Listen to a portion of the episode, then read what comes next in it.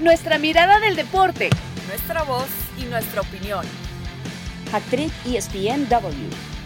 Quédate con nosotras. Hola, hola, bienvenidos otro viernes en nuestro capítulo 59 de ESPNW Hat Gracias por acompañarnos. Además, hoy no somos hat hoy somos un póker, un póker de haces, un póker eh, de cracks, porque hoy tenemos la compañía de Marisa Lara, Paulina García Robles y el regreso de la hija pródiga desde Bristol, Connecticut, Cristina Alexander. Cris, bienvenida. Ay, gracias, los extraño siempre, más que nada cómo disfruto hacer este podcast y qué lujo estar con ustedes y platicar de lo que más nos encanta. Siempre, siempre me encanta estar con ustedes. Les mando un beso y un abrazo a todos. Así es. Bueno, hay que, hay que conversar mucho, hay que hablar mucho porque, bueno, evidentemente es la, la aprobada para algunas elecciones eh, ya de preparación de cara a lo que va a ser el Mundial. Por ejemplo, Venezuela le ganó a Arabia Saudita, lo traigo a colación, no porque sea Venezuela, pero sí, ajá. También porque, bueno, Arabia Saudita es, próximo, rival de, selección mexicana en ese grupo. Hemos visto lo que está haciendo Argentina también, después de ganar la finalísima, eh, después de tener una jornada exitosa de, de, partidos amistosos. Y hay que hablar también de, de, esos jugadores que están todavía como en el aire, ¿no? El caso de Inson Cavani, el caso específico de Luis Suárez, que hoy la prensa eh, argentina, por cierto, hablando de, de, iba a decir del uruguayo, pero no son uruguayos, del matador, eh, menciona el milagro Cavani, porque bueno, River quiere contratar al, al jugador de 35 años, hay todavía como algunas eh, cositas sueltas en cuanto a que aparentemente Suárez quisiera quedarse por, por rutina familiar, por muchas cosas, unos años más en Europa, eh, River aparentemente le va a esperar hasta el 25 de este mes, día en el que debe presentar una lista de buena fe ya oficial para la Copa Libertadores, o por lo menos una especie de prelista de quienes estarían participando. Y pues necesitaría contar ya para la fecha con Suárez. Vamos a ver qué sucede de aquí a allá. Bueno, como ya había presentado a Cris, Cris, voy a comenzar contigo. ¿Te, parece que, por ejemplo, en el caso de Suárez y de Cavani, porque Cavani suena para venir a la Liga MX, que ha sido como una medio locura porque ya todo el mundo levanta la mano, no sé si la gente va a tener, porque aparentemente pide 8 millones de dólares al año. Eh, es, un, es, un, buen camino para, para los dos uruguayos eh, venir a Sudamérica, volver a los inicios? Yo creo que sí, más que la MLS y ya he tenido experiencia de poder vivir lo que es la MLS, no lo quiero demeritar, por supuesto, pero hay que ser realistas en cuanto al nivel yo creo que más que nada sería muy lindo verlos regresar todavía a un nivel que sabemos que es bastante exigente, no solo en el campo, sino también mediáticamente hablando. Pero también son dos jugadores y creo que están de acuerdo conmigo que ya no tienen nada que comprobar, o sea, no tienen que ir a ganarlo todo, ya hicieron cosas muy importantes tanto a nivel de club como a nivel de selección, pero yo creo que sí sería muy lindo ver, por ejemplo, eso que se rumora eh, de, de, Luis Suárez a River Plate, de Cavani a la Liga MX, la pregunta es quién va a poder pagar por él. Y como decías tú, no por Venezuela, pero ajá, del Monterrey. Yo sabía, sabía, sabía. Bueno, porque Monterrey es, uno, de los nombres que está como en la, en la mesa. Eh, se habló de Cruz Azul, se ha mencionado Toluca. Marisa, ¿tú, tú, tú, lo ves viable? Porque, a ver, mm, otra cosa es que porque en el caso de Suárez se dice que estaría cobrando entre 4 y 5 millones a River, o sea que aparentemente sus pretensiones económicas, o sea que, el tema no, como dice una amiga mía de, de San Luis Potosí, Fabi, e, el, tema no es económico, o sea, el tema no pasa por, por, el dinero, porque obviamente ya está como pensando más que sin el Mundial, en meterse en una lista, en seguir en activo, porque bueno, puede ser ese, ese último baile en Copa del Mundo, ¿no? Seguramente va a ser su último Mundial, y, pensar de repente un Cavani que, bueno, que a lo mejor mm, aspira a 8 y que termine negociando con algún equipo. ¿Lo ves aquí en la Liga MX? Eh, se ve muy difícil, la verdad, se ve muy difícil lo de Edison Cavani, que lo, lo, hablábamos ¿no? en el podcast pasado, que está en un increíble nivel a sus 35 años, que pues bueno, pues además ha, ha, ha tenido década y media en Europa donde ha estado eh, pues haciendo de las suyas, ¿no? Y bueno, que termina ahí ese contrato, contrato con el Manchester eh, United y si bien queda libre, pues bueno, pues sí, esos 8 millones de dólares que mencionas, bueno, no son cualquier cosa, ¿no? Para poder estar aquí, ¿no? Tanto Toluca como Cruz Azul y Monterrey son los equipos que eh, pues habrían hecho una, una oferta, pero bueno, pues también escuchando a, eh, a, Loco Abreu, ¿no? Que hablaba justo de, de, de, Cavani, que hablaba de, de todo, todo, esto de venir el, el, el Loco Abreu lo puede asesorar a cualquiera, ¿no? ¿En, qué día quiere, jugar? Yo te cuento. Yo te cuento todo cómo está. Entonces, pues sí, decía eh, esto, ¿no? Que sabemos que las pretensiones de Edison es quedarse por allá todavía, ¿no? El tema mundialista es bien importante porque todos los, eh, los eh, jugadores que terminan, como ya mencionabas, Luis Suárez, eh, Gareth Bale también, que se clasificó con Gales, están buscando quedarse en un equipo que les permita tener actividad pues en estos meses antes del Mundial de Qatar y que estén en la vitrina, ¿no? Eso será como muy importante más allá justo del sueldo creo que eh, siguen apuntando por lo menos los tres a quedarse en, en, Europa. Así que veo difícil lo de Cavani, como también mencionaron por ahí a Luis Suárez, que también podría venir a México, bueno, qué locura, ¿no? Pero eh, su, su, expectativa sí está en, eh, está en Europa y bueno, lo que mencionabas de Luis Suárez también con el River Plate ahí que recibió llamadas de Enzo Francesco y que ha tenido pues estos acercamientos, creo que por más que quiera, por lo menos en este periodo, creo que se va a mantener eh, en Europa, ¿no? Sobre todo por esto, por lo que decimos, ¿no? De mantener un buen nivel, sí, de, cara al Mundial. Pau, y, MLS de repente, o sea, digo, porque nos volvemos al punto de los sueldos de, de, la Liga MX. Oye, que aquí pagan muy bien a los futbolistas. O sea, por eso, por ejemplo, André Pierre terminó por acá porque le gustó el proyecto, le, le, gustó el dinero, la propuesta. Y le brillaron los ojitos.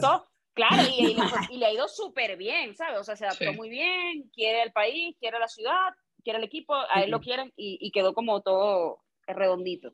A ver, yo no creo que sea imposible que algunos de estos jugadores lleguen a México justo por lo que comentas, Caro, que es el sueldo y cómo paga México. Evidentemente, es, pagan mucho mejor que en otras ligas, tanto como MLS, como Sudamérica, etcétera, etcétera. Aquí, eh, y bueno, veamos también, eh, digo, hace mucho no vemos un jugador de este calibre, el último pues, sí fue Ronaldinho y no funcionó, pero si nos vamos atrás, Zamorano llegó del Inter después de haber estado en el eh, Real Madrid y lo hizo súper bien con el América, llegó de 35 años y quedó campeón. La diferencia es justamente lo que dice este, Marisa del Mundial. Creo que por lo menos dos de estos tres jugadores de los que estamos hablando, Cavani y Suárez, tienen esa hambre y tienen todavía ese fútbol para seguir rindiendo no sé si como titular, no sé si como el principal, pero sí estando en un segundo plano de recambio, de jugadores que te pueden hacer algún tipo de cambio en grandes equipos. Y creo que eso es a lo que están apuntando o es lo que quieren hacer. A diferencia de un Bale, que yo creo que a él, si no hubiera tema mundial, sí le brillarían los ojitos, él se iría inmediatamente a MLS, a ganar mucho dinero, a jugar golf, que sabemos que es lo que le encanta, la diferencia de Gareth Bale, en mi opinión, es que lo que más le importa es Gales, su selección. Sí, totalmente. Bueno, después de 64 años esperando estar en un mundial, y él siendo el gran referente del país, porque es la gran estrella, si, si tiene súper sentido, yo con él digo, lástima, porque es un tipo muy talentoso, y a mí me parece que la actitud que tuvo eh, eh, ya saliendo el Real Madrid fue demasiado poco profesional, me parece a mí. O sea, eso de, de, ah, lesiones, de decir que, o sea, de negarte a ir, de dejar al equipo solo en algunos momentos, dejar al eh, eh, en el estadio en otros, me parece terrible y me parece eh, de esos jugadores que quizá pudieron ser más de lo que son porque no quisieron hacer más con lo que tienen, ¿no? Y suena un poquito trillada y, medio... Pero, pero es así, ¿no? O por lo menos esa es la impresión que yo tengo con él porque le hemos visto o le vimos unos goles maravillosos en finales, etcétera, pero yo siempre digo, ¿a cuánto le salió el Real Madrid cada gol? ¿no? Y cada participación de, de Gareth. ¿No crees, Caro? O sea, sí realmente veo mucho más compromiso con Gales. Siempre. Sí, porque yo, siento que puede, puede hacer la diferencia siempre lo hubo. Gales, ¿no? Sí, porque se iba de, los entrenamientos del Real Madrid a la pausa internacional y milagrosamente se recuperaba de sus lesiones y estaba al 100% con Gales y regresaba con el Madrid y estaba otra vez resentido de una, entre comillas, lesiones. O sea, no sabemos específicamente cuáles lesiones fueron al 100% reales y cuáles no, pero ya llegamos a ese nivel en donde ya no le tenemos confianza a, a Gareth Bale y seguramente a nivel de clubes tienen también esa preocupación porque es alguien que ni quiso aprender español. Sí, e, entonces, y llevaba años viviendo en España, entonces eran esos detalles que al final, como dices, claro, poco profesional, pero estoy totalmente de acuerdo con Pau cuando dices que que sí le brillan los ojos con la posibilidad de un buen dinerito, claro, a, a quien no, le pregunto, pero también a nivel de selecciones, o sea, de poder silenciar a esos críticos también que sabemos que se lo ha ganado obviamente a pulso Gareth Bale pero de que eh, alguien me haga dudar de su talento, ahí sí está muy difícil, eh, porque el talento lo tiene 100%. Pero aquí el tema es, eh, con Gareth Bale, es, ya mencionaban el tema de las lesiones, ¿no? Que, de, por ejemplo, desde el 2013 con el Madrid estuvo 32 veces lesionada, súmele tobillos, rodillas, tendón de, de la corva, espalda, cadera, muslos, pantorrilla, en fin, sus, lecciones, lesiones fueron varias y múltiples. Aquí el tema con Gareth Bale, eh, y además si, si, si, analizamos que en los últimos dos torneos con el Madrid en siete juegos hizo solamente, o sea,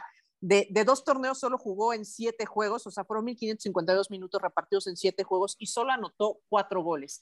A lo que voy es, eh, había el rumor este y obviamente eh, pues todo eh, el despapalle que traían ayer con el tema del Getafe, ¿no? Y que si se los habían ofrecido como agente libre. El tema es, ¿quién va a querer a un jugador que se lesiona? A un jugador que no está metido ni comprometido con cualquier club al que se vaya. ¿eh? Me que, eso, que, eso, es lo peor, eso es lo peor, Marisa, está, está con Gales. Sí, pero aparte, es o sea, imagínate cómo cambió su situación, ¿no? De no saber hacia dónde ibas. Bueno, te sale la jugada, metes el puntarazo, pum, autogol eh, y, bueno, cambia la historia, se rompen estos 64 años que ya mencionabas de ausencia de Gales en el Mundial, y entonces también cambia toda tu historia y cambia tu objetivo, ¿no? De milagro le sacas un partido a Ucrania que, que, estuvo evidentemente mucho más cerca eh, y con todas las posibilidades de poder quedarse con el pase, pero te cambia, ¿no? Te cambia ese panorama y ahora tienes que ver dónde te acomodas estos meses, porque si no hubiera pasado eso, Caro, se hubiera retirado Gareth Bale. Sí, totalmente, totalmente bueno, de hecho, de hecho se dice que, que, evidentemente se va a, o sea, que como que estaba esperando el partido clasificatorio para determinar si se iba o si no. Obviamente no se va a perder el mundial, porque bueno, pues probablemente es su último mundial.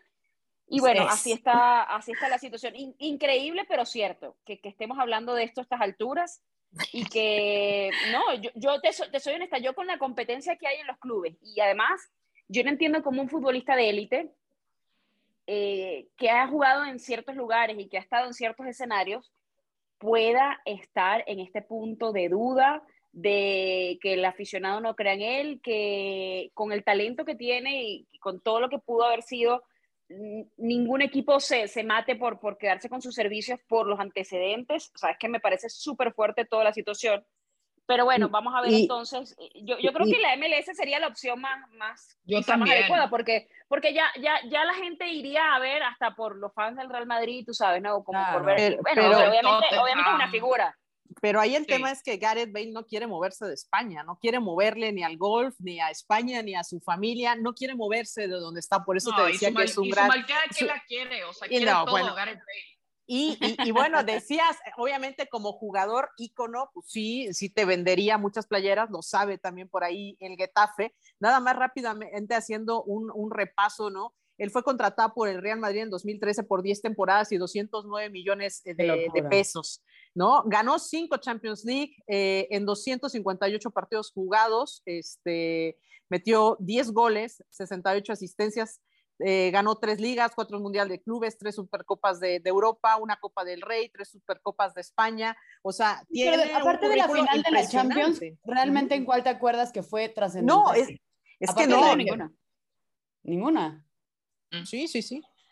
Pero tiene, digamos, el nombre, ¿no? Todo creo que tiene, es un referente mundial, o sea, que donde escuchas a Gareth Bates sabes, ¿no? Dónde ubicarlo, digamos, dentro del mapa futbolístico. Sí, pero, pero, pero, yo, no entiendo eso porque, ¿eh? sí, yo, yo entiendo eso por, por el nombre que ha tenido, porque nadie le quita, como dicen en mi pueblo, lo bailado, pero yo también siento que ahorita la gente lo recuerda más por los fallos y por la actitud. O sea, por negarse, ¿cuántas noticias no hemos leído en los últimos meses? Se negó a jugar en no sé dónde. Eh, dijo que tenía un dolor de espalda y el día siguiente estaba jugando golf. Eh, teniendo de espalda y con Gales ya no le duele la espalda milagrosamente. Wow, que nos manden a los médicos de la selección de Gales para el Real Madrid entonces. y hasta el último dicen, pero bueno, qué bonita chilena anotó en la final claro, de la Claro, pero, pero, imagínate, o sea, yo, yo a veces veo casos, por ejemplo, yo me acuerdo el caso de, no sé si se recuerdan de Adriano, el futbolista que, que brasileño que jugaba en la Serie A, Y yo me acuerdo del talento que tenía y cómo terminó todo, además que fue un caso así como medio novelesco, de cómo se fue, que, que estaba en una favela, o sea, todo fue un caso como muy, muy turbio. Y, mm, a ver, no quiero señalar a, ninguna nacionalidad, pero yo siento que hay jugadores que han podido dar más o hacer más de lo con lo que tienen, ¿no? Eh, bueno, el mismo caso de Eden Hazard, que cuando el Madrid lo contrata, era como, wow, la gran contratación, super fichaje bomba, ¿y qué pasó con el tipo? Pues nada, pues porque obviamente siempre estuvo lesionado, es un poco un caso Garrett Bale y en, en, una, en un menor nivel me refiero a que tampoco fue que hizo nada con, con el Real Madrid, porque no tuvo tiempo, no tuvo minutos y no, y no, ha, y no ha hecho nada, ¿no? Eh, y son jugadores con los que sigue, porque Garrett Bale encima regresó al, al, conjunto del Real Madrid, porque nadie lo quería préstamo, nadie quería asumir el costo del sueldo. por eso, y no le quedaba de otra. Y, y, es como de, y él muy cómodo, como sabes, tengo contrato. Eh, en, en, Brasil hay una palabra que es cara de palo. En, en, Venezuela le decimos cara de tabla, no sé cómo se le dirá aquí en México. Cara dura, pero Sí, sí, es como de, de, amigo, en serio, sí, regresar sí, para seguir cobrando. Claro, para seguir cobrando, o sea... Y, y además, 12 millones eh, de euros anuales, o sea, no es cualquier cosa tampoco el sueldo de Gareth Bale, ¿no? es... Así que es una, no, una fichita que creo que difícilmente va a encontrar como pues acomodo, si no se rebaja el sueldo, si no entra en ciertas condiciones, va a estar complicado para él. ¿eh? Miami, bueno, para allá te voy. Sí, bueno, sería, sería perfecto. Yo no sé cómo están los campos de golf en Miami por los pantanos y la cosa, pero Miami es un destino apetecible para cualquiera. A ver, vamos a hacer una pausa en esta edición eh, de ESPN Hat Trick. Estuvo a punto de decir de Sports Center. eh, me, bueno, me, me, recogí a tiempo, me recogí a tiempo. Pero bueno, porque hay que hablar también de lo que ha pasado con las elecciones eh, a nivel mundial, de la actuación de México y de sus rivales, por cierto. Uy, Polonia, Polonia. Eh, ya hablaremos de eso eh, después de la pausa. Ya volvemos. Bueno, segunda parte de ESPN W Trick. Bueno, tenemos que hablar ya de una noticia que acaba de salir pues hace poco, en donde la FIFA ratifica a Chile como, eh, perdón, a, a, Ecuador como participante del Mundial. Recuerden que Chile había eh, interpuesto ante la Comisión Disciplinaria de la FIFA un caso, pusieron unas pruebas diciendo que Byron Castillo había sido eh, ilegalmente alineado por haber nacido en Colombia en ocho partidos de la selección ecuatoriana, pero bueno, FIFA ha dado a conocer ya este viernes que Ecuador sí, que se ganó su puesto, que va al Mundial y que no hay eh, ninguna alineación indebida, que revisaron los papeles y pues Byron Castillo es considerado en Ecuador como ecuatoriano, así que se cierra el tema, se cierra el trámite y se cierra además esta dinámica. Así que bueno, ya los ecuatorianos presentes en la próxima Copa del Mundo. Hay que hablar también de esa Copa del Mundo, de lo que ha pasado, chicas, con Polonia, goleada 6-1 en Bruselas por la selección de Bélgica. Yo mencioné al inicio del podcast Arabia Saudita, porque bueno, estoy mencionando a varios rivales de, selección mexicana en, en, el próximo grupo del Mundial. Eh, perdió eh, con gol de Ferraresi eh, por parte de Venezuela, ese 1-0 en Murcia, en España. Y bueno, la selección de Argentina que va, como siempre digo, avanti y que va sin problema y que se ve en Granada y que ya cuela su nombre entre los favoritos para la Copa del Mundo. Pau, ¿cómo, has visto a estos rivales? Yo no sé si te sorprendió lo de Polonia o por ser eh, Bélgica, dices, bueno, eh, todavía falta mucho camino y es una selección que también tiene, tiene mucho potencial.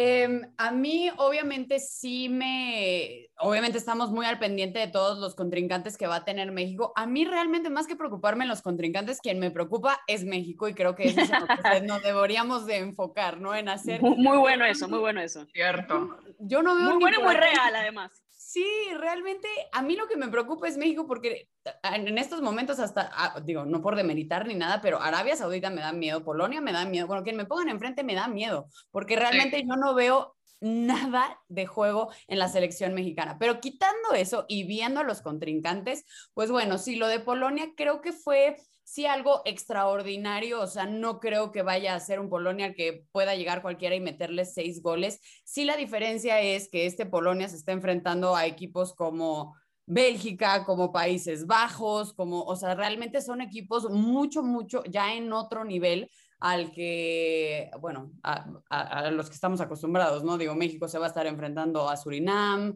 Digo, no quiero demeritar a nadie, pero sí creo que el nivel es otro y eso claro. hace que incluso te vuelvas más fuerte, porque yo no creo volver a ver una goleada como esta a uh -huh. Polonia.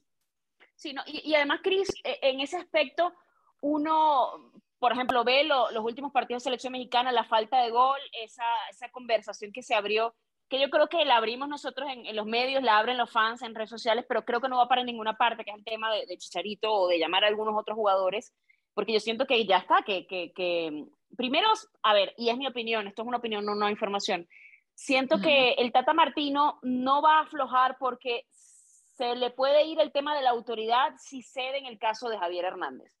Eh, se le puede contaminar el vestuario con otro tipo de problemas que ya se supone que quedaron cerrados. Eh, ya quiere morir con sus jugadores en cuanto a, a ver, yo te di la confianza en el proceso, tú me diste la confianza, se clasificó, pues ahora no voy a cambiar mi plan, eh, como dicen, el plan de vuelo, ¿no? No, no sé si tú lo ves de esa manera o sientes que por la situación, apenas un gol en los últimos tres partidos, tendría que evaluar un poquito, ser un poco más flexible o, o, piensas como yo que, que no va a pasar. Es que yo pienso un poco mal porque para mí la decisión no la tiene el Tata Martino, para mí le están diciendo desde arriba otra cosa, porque obviamente esta situación del chicharito pasó antes de la era de Tata Martino y pues obviamente el Tata es el que tiene que dar la cara con las derrotas, con las indisciplinas, con este tipo de situaciones, a final de cuentas, si es que fue parte del pasado de la selección mexicana, él es el presente y es el que tiene que responder esas preguntas que han sido, ya sabemos, uno y un millón de, Javier Hernández.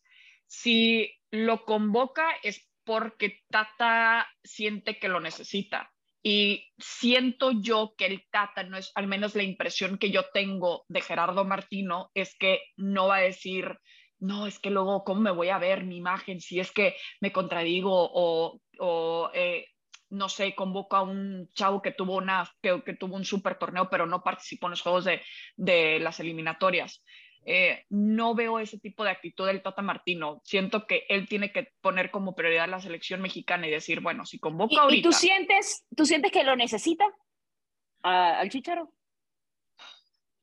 No, o sea, a ver, de que hay falta de gol, sí, pero no sé si Javier Hernández sería la solución para la selección mexicana porque me quedan mis dudas, me quedan mis dudas claro, en la MLS sabemos, eh, siendo realistas también, como decimos, no por demeritar a nadie o a nada, pero eh, a final de cuentas, pues claro, ahí están los goles. Si vas a convocar a alguien que saca los Vela.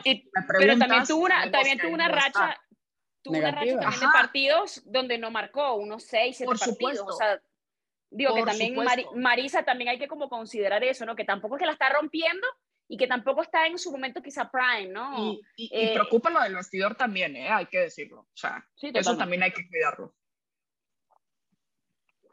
Marisa, ¿qué te preocupa de selección mexicana? Porque me encantó ese planteamiento que hace Pau de, de, de, de, enfocar realmente la atención a lo que tiene que hacer, que es el funcionamiento de selección mexicana. ¿A ti qué te ha preocupado? Eh, Porque muchos también han hablado de la defensa, de quizá del entendimiento, de oportunidades creadas, de esa finalización. Eh, bueno, eh, primero eh, con el tema del chicharito, no hace mucho hice un trabajo al respecto y bueno, pues la conclusión es las actitudes de, de, Chicharo dentro de la selección no son las adecuadas y no son las que se están pretendiendo. Además, Digo, bueno, John de Luisa lo dijo antes, ¿no? Digo, ahora tuvieron, tuvo esta reunión, esta charla con el Tata, pero John de Luisa lo dijo antes, ¿no? Mientras esté este cuerpo técnico y esté yo al frente, pues no va a haber llamado para el chicharito, ¿no? Creo que ni es la solución para la selección mexicana, el problema del tricolor es más de fondo, más eh, de, planteamiento, más... Eh, eh, que tiene que ver con eso que con el chicharito. Falta de Creo estilo también, quizá, ¿no? No, tiene un estilo tampoco definido, ¿no? Y, te lo decía la vez pasada, ¿no? Que hizo el experimento también con esa línea de tres y que fue un total desastre, o sea, que, creo que, no tiene ni pies ni cabeza la selección mexicana. En ese argumento, porque él, él hablaba obviamente de los cambios que ha hecho en la estrategia y él decía, estoy tratando de probar diferentes escenarios con los que nos encontraríamos en un mundial. Y yo digo, a ver, pero por lo menos ya, ya, ya siento que como que es muy tarde, pero 100%. Quizá lo que, lo que debió probarse es como de, a ver, ¿a qué juega esta selección? Y obviamente tienes que tener opciones para salir de ciertos problemas y para enfrentar ciertos rivales. Lo vimos, por ejemplo, en la Francia campeona del mundo, en esa edición se, se ajustaba mucho al rival y, podía cambiar y podía mutar de acuerdo a lo que tenía eh, delante. Pero yo siento que si no sabes a qué juegas tú, ¿para qué te, para qué te pones pero, también, pero no? es que, a ver, Justo, eh, claro, que ahí- ¿cómo, cómo, cómo dices eh, a qué juega? Estoy probando, a, a cuántos meses nos faltan para el Mundial? ¿Cuatro o cinco meses que No, nos ¿Y faltan para el cuántos Mundial? partidos tienes? O sea, ¿Cuántos no, no, no tienes de, decir, disponibilidad? O sea, no tienes clara la estrategia que estás utilizando con tu equipo, no juegas de acuerdo a los elementos que tienes en el terreno de juego. O Pero sea, el problema es- es el técnico y los jugadores. No, para mí es el técnico. Para O sea, también. creo que al Tata se le acabaron las ideas y lo vengo diciendo, Pero se le acabó también, la creatividad, Marisa, la, la emoción tampoco de están en el mejor equipo. momento No los tiene jugadores. más herramientas. O sea, yo siento que Pero- como por una parte pero- sí el técnico, pero, Pero a pero ver, también es que no- están ahorita los jugadores para lanzar cohetes, ninguno. Yo estoy de acuerdo, pero no creen, o sea, sería válido el decir, bueno, vamos a probar con diferentes, si ya tuvieras un estilo definido, si no tienes ni uno, no es probar, es descubrir a ver cuál te funciona, porque si no, entonces no Pues estás está muy casado con el 4-3-3, lo que decía, lo que dijo la Volpe en- con nuestros compañeros en cronómetro, es que debería de intentar un 4-4-2 y que jugaría mejor esta selección. Obviamente sabemos que son dos filosofías totalmente distintas Sí. cuando hablamos de, de la Volpe con la selección a otro técnico con la selección mexicana, en este caso eh, el Tata Martino. Pero lo digo y lo pregunto que si es realmente el técnico los jugadores, porque no es directamente culpa del Tata Martino que Raúl Jiménez, alguien como cual. Raúl Jiménez, no esté en su mejor momento. Bueno, pero yo siento ahí No, y, no, se, y no está voy a salir casado aquí, con él, además. Pero, pero ¿sabes es que es que aquí más es que aquí más pones, o sea, a ver, yo entiendo el caso de Raúl, pero yo me acuerdo que en, y voy a traer un, un caso de, de experiencia más que todo para, para, para que para tratar de reflejar cómo a veces piensan los técnicos. Yo me acuerdo que cuando la selección de César Farías, la selección Vinotinto, la venezolana, habían jugadores que a veces no tenían muchos minutos eh, en, sus, en sus equipos, en sus clubes. Y César Farías los seguía llamando. Y resulta que los tipos a veces la rompían o, o les iba bien con su elección, porque encontraban ese oasis, ese espacio de confianza para volver a recuperar el nivel. Entonces, él, yo me acuerdo que una vez se lo preguntamos en, en una entrevista y él nos decía, sí, es que obviamente la selección tiene que respaldar al jugador en algún punto y darle la confianza para, porque cuando ha estado bien nos ha, re- nos ha respondido. Entonces era como que una especie de, de motivación adicional para el jugador. Y mi caso es, eh, es que, a ver, si sacas a Raúl, ¿a, quién más hay? Es que tampoco hay muchas opciones. Pues, eh, Porque, porque Pues si tú no, ves los, pero- Henry, los Henry Martín, por ejemplo, te, te vas a la Liga MX y tampoco hay, tampoco hay ninguno que venga, que venga en un nivel como superlativo que tú digas, wow. pues, Lastimosamente, Bueno, eh, Raúl pasó por una lesión que le, le ha costado mucho volver. Pues Digo, sí, la- pero, la- pero Caro, a ver, eh, eh, todo tu ataque lo basas en un jugador, o sea, en un solo centro delantero. Es, es que el, programa, el problema es un poco más grave y un poco más de atrás, porque no tienes centros naturales eh, innatos. ¿Por qué? Porque traes un problema en la liga que, que prioriza a los extranjeros en esa posición Sí. y eso es algo que Sí. viene de años y años y años atrás. Por eso México siempre y el- batalla. el tema de laterales No, también. Un centro Y- y- y el delantero, tema- ese es el gran problema.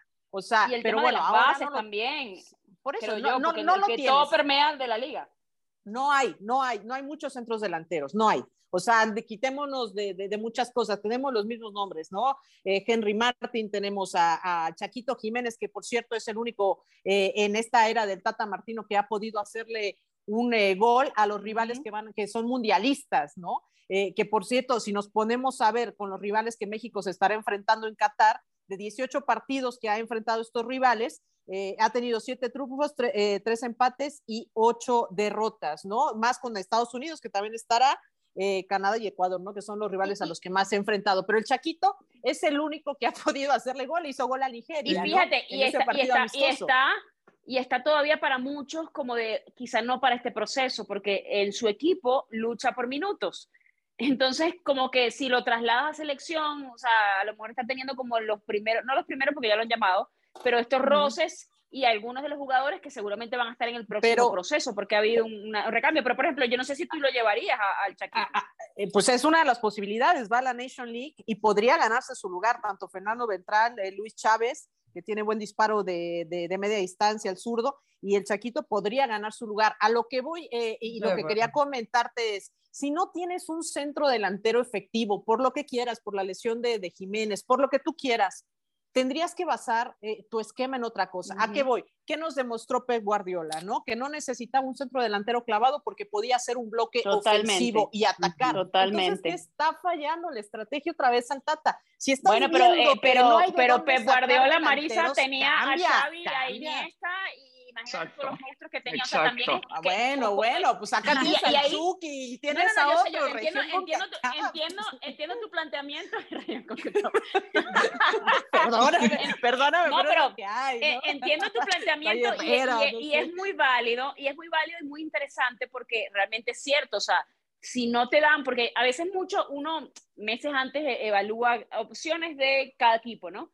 Y yo Ujú. siempre digo, a ver, es que el, el momento personal y el momento individual, más allá de que obviamente es un deporte colectivo, pero se nutre de la sinergia de las partes, son más que, eh, la suma de las partes son más que, que el individuo. Eh, eso es lo que te termina dando el rendimiento de un equipo. Y yo siento que de unos meses para atrás, por, por las lesiones del Chucky, por los momentos, eh, por eh, los cambios del Tecatito, por la lesión que casi, o sea, porque estamos Ah, hablando de un tema de, que, de, de- de que, que casi pierde la vida Raúl, o sea, una cosa muy a Raúl delicada, también. que, que Sí. en algún momento du- dudó poder jugar incluso. Y, o sea, los momentos de, lo- de los jugadores no acompañan, y no lo estoy, jus- no estoy justificando, sino diciendo que realmente el, el- el momento individual de cada uno no está acorde con el nivel que uno está acostumbrado a verle a esos nombres. Pero, Bueno, pero no claro, estamos diciendo no es todos, ¿eh? No estamos diciendo pero, todos. o sea, no estamos pero, diciendo Caro, todos. No podemos no hay- poner en esa lista a alguien como Edson Álvarez. Ah, no, no, por, Por supuesto, que, Pero- creo que, que creo que ha sido de, de lo más estable que ha habido en la selección mexicana, ¿no? Pero claro, no es, no es facultad del técnico ajustar las condiciones justo a esto colectivo. Y te voy a decir un- una frase que me viene ahorita a la mente. ¿Qué dijo el Tuca Ferretti en entrevista con, eh, con David y con este Gómez Junco cuando sale obviamente de Juárez después de haber sido los últimos y pagar y que le fue terrible, le fue terrible en Juárez en un año? ¿Qué dijo, qué dijo el Tuca? Dijo, o sea, yo cometí un grave error, quise seguir haciendo, o sea, digo, no es textual, ¿no? Quise seguir haciendo lo que hacía con Tigres. O sea, ¿qué pasó? Ujú. Él se quedó con su mente con los jugadores que tenía en Tigres y se dio cuenta que no lo que él pretendía llegar Claro. con Juárez no iba a llegar nunca porque no tenía el plantel para hacerlo. Acá pasa lo mismo. Si a lo mejor empiezas con una idea, pero te das cuenta que tu plantel no te está dando por las lesiones, por los malos momentos, por lo que tú quieras, por lo que tú quieras. No es facultad del técnico ajustar su esquema para hacer jugar a 11 Pero no es facultad entonces de la directiva de cambiarlo un año antes del Mundial para darle tiempo a otro técnico o darse cuenta un poco más rápido, pero luego íbamos a decir, no, lo sacaron muy rápido, es que los procesos en México Pero, no se respetan. Pero está Es que bien es un que haya conseguido, es un pero Es un bien que círculo haya- vicioso. Pero está bien que Es haya cierto. conseguido el boleto, Cris. Está bien, consiguió el boleto. Ahora, ahora sí que haya como haya sido, dicen. Pero hay que, consiguió hay el que- boleto, pero ahora qué vas al mundial. ¿A qué vas ¿Para al qué? mundial? Algo tiene para que otra vez no llegar al famoso quinto, quinto partido. Pues no, O sea, la veremos en grupos. de grupos. Bueno, A- Aunque Yo- yo ojo, creo- ¿eh? Que aunque ojo, Yo- que Polonia no viene tan bien, ¿eh? Y por ahí se le va a abrir la puerta para pasar, porque sí, por lo cambió de menos técnico, a la siguiente porque fase. acaba de cambiar Exacto, de técnico, porque exacto. también está en su proceso. O sea, lo mismo iba a pasar con la selección mexicana y es increíble a cinco meses del Mundial que para mí no recuerdo la última vez a mis 30 Bueno. años de edad de los eh, mundiales que me acuerdo de la selección mexicana, hablando de tantísimas dudas, de temas como Javier Hernández, de que Carlos Vela, y es que, ¿por qué no los podemos convocar? Es, es algo que, que se está platicando cada día y si no, me, y, si no se han dado cuenta ya es, es algo Bueno. de hartazgo, o sea, a mí, es- a Hay, a hay mí- a carencia, mí hay el, carencia. a mí el tema, a mí el tema de, de, de Javier, yo digo, ya está, ya, ya el Tata Ah, ya mientras sé. esté este- es que lo digo mientras esté este técnico no va a pasar. Y eh, siguiente pregunta, disculpe, ¿va a llamar al, al Chicharito? y a Carlos Señores, déjenlo en paz, por favor. O sea, y Ca- y Ah, Carlos Vela es Carlos. como A de- ese- a ese Carlos sí le lloramos. amigo. De- A ese sí le déjame- lloramos. vivir, Pero ya no le pregunte. Déjenme Oye, Ese sí era un jugadorazo. Eh, eso es un amigo, un amiga, date cuenta, se fue. El amigo se fue, ya no quiere. ya está. Supéralo. Amiga, date cuenta. Ya lo sé, ya lo bárbaro. sé. Ese sí, Miren, sí. oye. ¿En qué momento? man? Sí, Bueno, ya. eh, tenemos, que, tenemos que cambiar de tema porque no queremos dejar por fuera la- a la selección femenina. Eh, una selección de Mónica Vergara que está perfilándose, por supuesto, el campeonato de CONCACAF 2022, que va a ser del 4 al 18 de julio en Ciudad de Monterrey. Marisa, ¿qué pasó con Charlín Corral? Explícame por qué no está la lista. Ah, Charlín Corral. Eh, pues mira, eh, la única No, explicación. no sin Javier Hernández, ahora. No, ahora es Charlín. Pues no está Charlín y tampoco está Monsiváis, no está ninguna de las 12, no está la goleadora histórica ni tampoco Charlín, que es la única que tiene el pichichi. Eh, la única justificante que le puedo encontrar a, a- a Mónica es el tema de la edad. pero, o sea, que ya encontró su proceso, por eso te digo, podría encontrarle, ¿no? Que pudiera ser por ahí, ¿no? Porque pues le ha dado, bueno, está Licha Cervantes, que es a la que ha tenido como, como, como centro delantera, pero eh, eh, tiene a Katy Martínez, que son las jugadoras con las que ha estado y que están siendo parte de esta lista y obviamente, bueno, pues las volantes que ya conocemos, pero ha decidido no llamarlas, o sea, no quiere moverle a su proceso, no quiere moverle. Y yo no quiero pensar que Charlene Corral está vetada de la selección nacional. pero realmente dicen que no, pero parece otra cosa. Pau, ¿tú qué, opinas de eso? ¿Será, ¿Será por allí, por críticas pues que he hecho? Es esto de que dices una cosa pero haces otra. Bien dicen que no está vetada, pero entonces ¿por qué no la convocarías con el gran momento que está viviendo y sí convocar a otras que ni siquiera han tenido tantos minutos en la liga femenil? A mí sí se me hace muy extraño. Creo que incluso ella lo puso en su cuenta, en sus redes sociales así de llámese esta historia, bla, bla, bla. Su técnico decía, claro que la van a convocar. O sea, realmente creo que sí se había ganado una convocatoria y ni así lo hacen. Entonces, esto de que hablo, pero ah, digo una cosa, pero hago otra, tampoco, mm. también hay que todos darse cuenta porque no, no, no coincide. Sí, las incoherencias de, los llamados. Y, y, si es por buen momento, como dices, eh, Pau, eh, pues ahí recibió su llamado también Scarlett Camberos del América, ¿no? Eh, o sea, jugadoras que tuvieron una extraordinaria temporada, o sea, torneo, torneo, no es que hayan venido haciéndolo bien atrás, o sea, este torneo lo hicieron bien y reciben su convocatoria a la selección nacional. Si mides con esos mismos parámetros, y ojo, no es que tenga nada en contra de Scarlett, que juega extraordinario y juega muy padre, eh, eh, pero si ese es el parámetro, pues Charlyn Corral tuvo un extraordinario torneo, o sea, Por no, la, la, la, pues tienes que llamar. Llegó a la final, marcó, marcó en liguilla, o sea, más de 17 goles. O sea, acá haciendo la, la referencia, claro, quedó de, de, de segunda sublíder de, de o sea, Yo la pongo, por eso, no, toda, no, tiene sentido. La pongo en mi, en mi top 3.